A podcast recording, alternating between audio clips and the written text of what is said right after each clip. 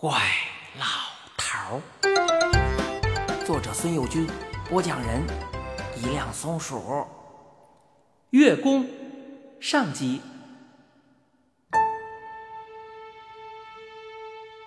后羿长吁了一口气，脸上显出轻松的神气。他朝湛蓝色的天空望望，说道：“我要连这个也射下去，他老人家要砍我的脑袋。”就不用费力气找理由了。他又看看我，笑了起来。我问他：“九个儿子都完蛋了，他就不会找您的茬儿收拾你吗？”他把大弓套在肩上，淡淡的一笑，说道：“哼，他老人家的指令里根本就隐含着茬儿。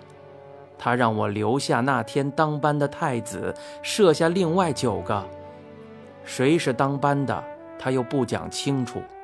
你也看见了，这种情况下，我怎么区分哪一个是当班的呢？他完全可以说我射错了，砍下我的脑袋来。管他呢，到时候再说吧。当着众神的面，也够他难办的就是了。不管怎么样，现在还没死在他儿子手里的人，可以活下去了。他又把手做成喇叭形，朝挂在天空的那颗太阳喊道：“喂，小子，好好干活吧，就剩下你一个，受累啦。”我哈哈的笑了起来，他也跟着我笑了。后羿变得严肃起来，又朝天空瞥了一眼，说道。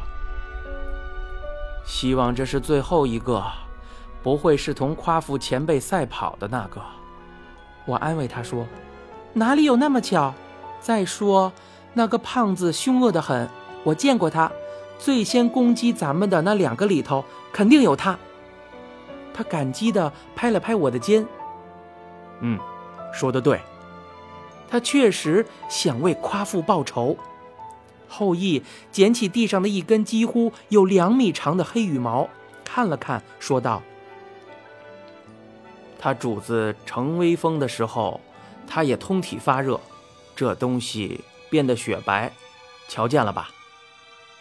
我轻蔑地把那根羽毛丢在地上，哼了一声，说道：“哼，为虎作伥的东西。”走到山下，后羿停住了脚步。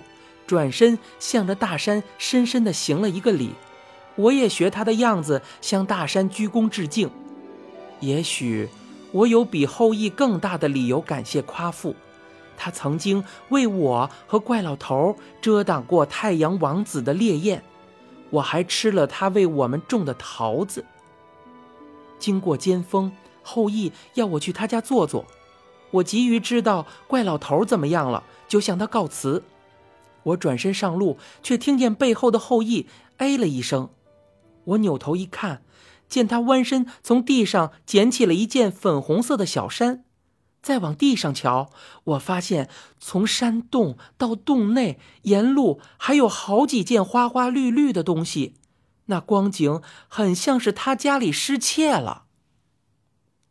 我又走回去，随他一起捡进了石厅，厅里。十分的凌乱，确实像有人为搜寻钱财大翻特翻了一气。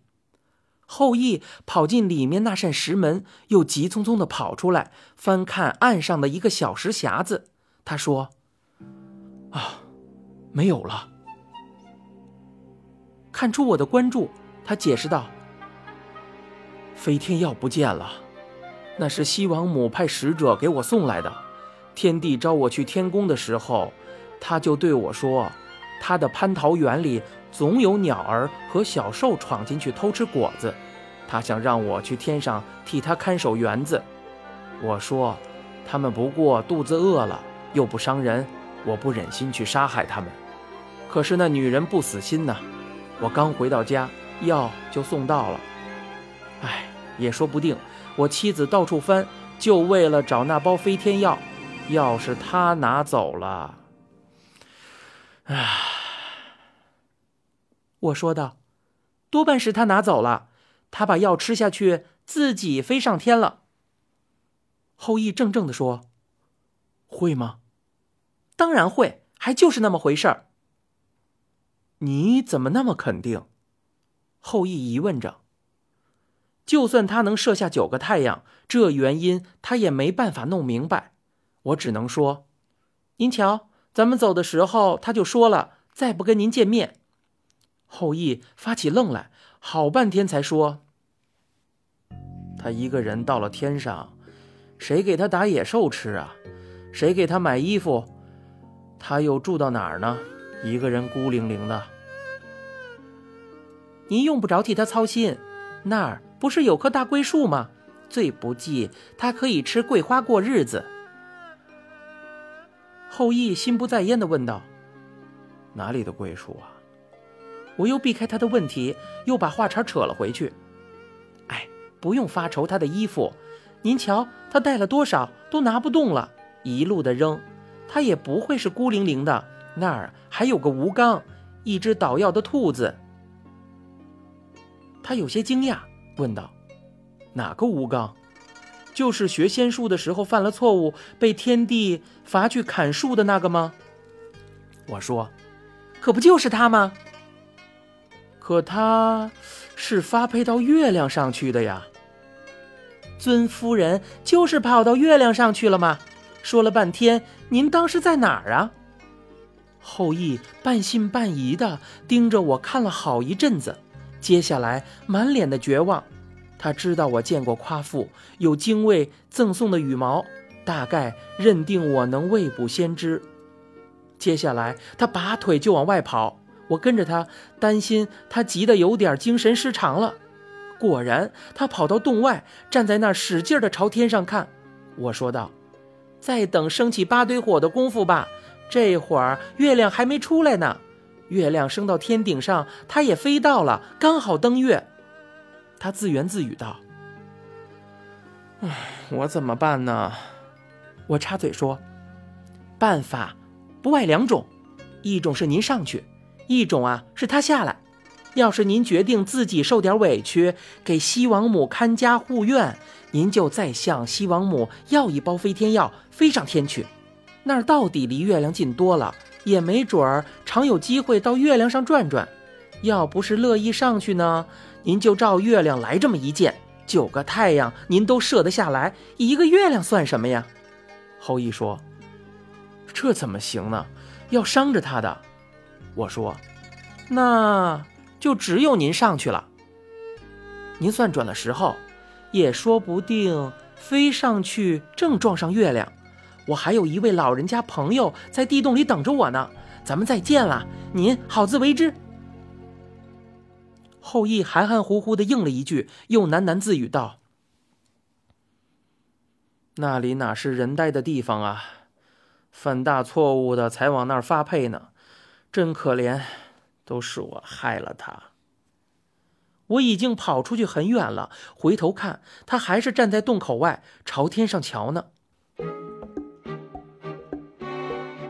我往回飞跑，半路上看见怪老头正风风火火的迎面跑来，他扯住我，上下打量了一番，松了口气，说道：“哎呀，小伙子，看样子没什么事儿啊。”我说。又不是我射太阳，站在一旁瞧热闹，能有什么事儿啊？怪老头瞥了我胸前一眼，说道：“还不是有那件宝贝护身呐？”原来他早就知道这根羽毛的作用了。我说：“早知道这个，您干嘛不问女娃要一只呢？那咱们就能一起去看后羿射太阳了。”哎呀，真棒！怪老头摇了摇头，叹口气说道。哎，谁叫我是个老头子呢？走到哪儿人家都不待见。我乐了，问他地道里的那些人怎么样。他说：“啊，没事儿，全出去找吃的去了。地上那些烧焦的都是些个什么玩意儿啊？好家伙，抓起来就往嘴里撂。他们一个劲儿的跟我说，得好好谢谢你。”哎讲讲射太阳到底是怎么个棒法啊？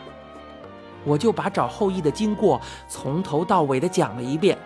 怪老头问我道：“嫦娥真是个大美妞嘛？”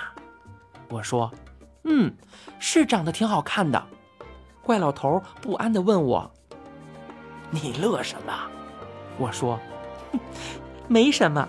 哎，那么多的事儿，你干嘛不问别的呀？”怪老头说：“别的，哼，别的你不是全说了吗？太阳就跟个擦黑时候的鸟似的，乱飞一气。擦黑时候的鸟，我没瞧见过呀。嫦娥，我不是没瞧见过吗？”我说：“那箭厉害着呢，一射出去，打雷似的，轰隆轰隆的响。”怪老头说：“打雷呀，咱也听见过，就是后羿可怜的。”那么一条英雄汉子，竟让个小小的女子给制住了。咱们应该帮个忙啊，找那个嫦娥谈一谈，呃，跟她说，呃，哪儿去找这么好的男人呢？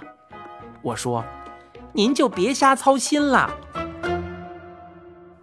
你现在收听的是由一辆松鼠播讲的《怪老头》，欲知详情，请听下回。